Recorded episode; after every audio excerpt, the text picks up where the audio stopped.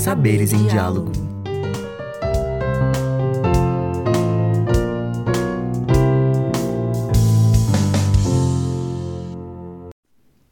Lídia está morta, mas eles ainda não sabem disso.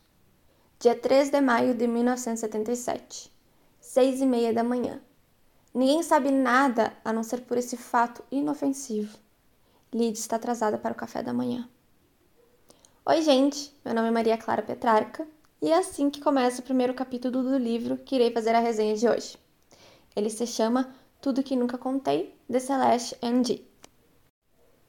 Antes de mais nada, nós precisamos entender que o livro traz diversos aspectos que, na minha humilde opinião, são muito bem trabalhados. Então, de um lado nós temos o mistério sobre a morte da Lídia, e eu juro, juro mesmo, que não foi um spoiler, pois está literalmente na sinopse e a primeira frase do livro.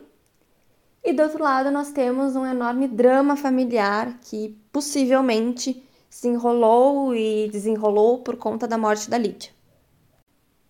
Sendo assim, vamos para a história. O livro conta a história da família Lee. Imediatamente nós pensamos que seja uma família asiática, porém não totalmente. Então os integrantes são Merlin, que é a mãe americana, James, que é o pai coreano, Nat, o filho mais velho, Lydia, a filha do meio, e Hannah, a filha mais nova. Mas por que Lydia está morta? É o questionamento que perpetua o livro inteiro. Né? Então, Merlin se casou cedo, porque teve o primeiro filho muito cedo também. Então, além do preconceito do fato de um americano se casar com um coreano, né? Porque assim, a história vai do presente ao passado o tempo inteiro. E a ambientação principal que nós temos é do ano de 1977. Então, quando nós paramos para analisar a história, existem muitas questões.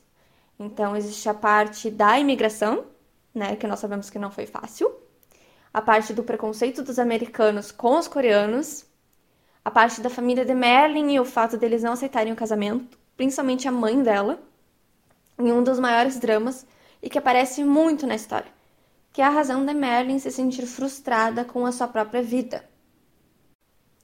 Como ela não conseguiu seguir uma vida profissional por conta do casamento e dos filhos, Merlin põe toda essa expectativa em Lydia mas por que na Lídia, exatamente na Lídia? Porque dos três filhos, Lídia é a mais americana e mais parecida com a mãe. Portanto, Merlin se vê na Lídia.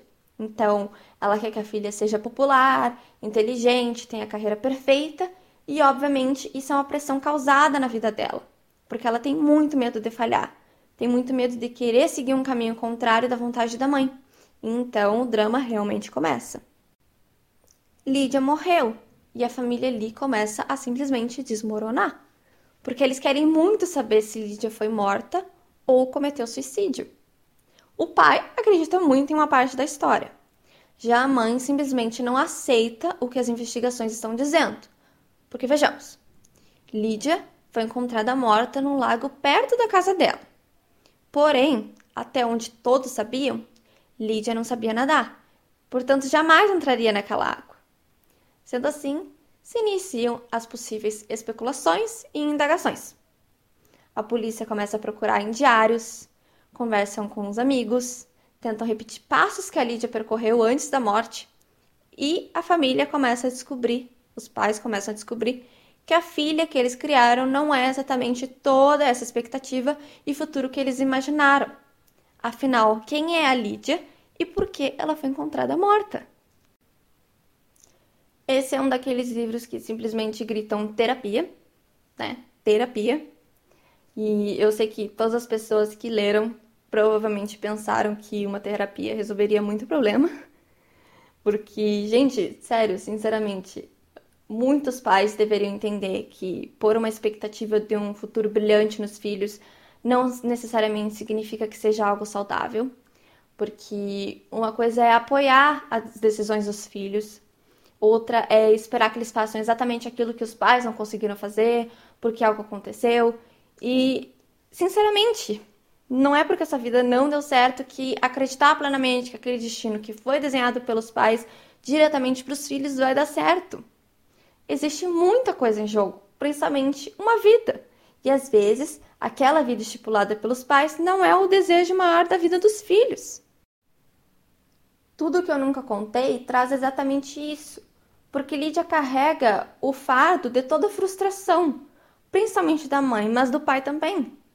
De que ela deve ser perfeita, estudar muito, nunca se atrasar, encontrar um namorado, traço marido perfeito, o emprego perfeito, e talvez esse não fosse o destino que ela havia traçado para si mesma, mas os pais nunca quiseram ouvir.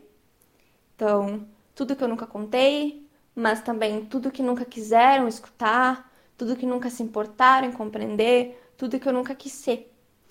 Todos esses poderiam ser um novo título, possível novo título para o livro, ou simplesmente uma carta escrita de Lídia para os pais, caso algo viesse a acontecer.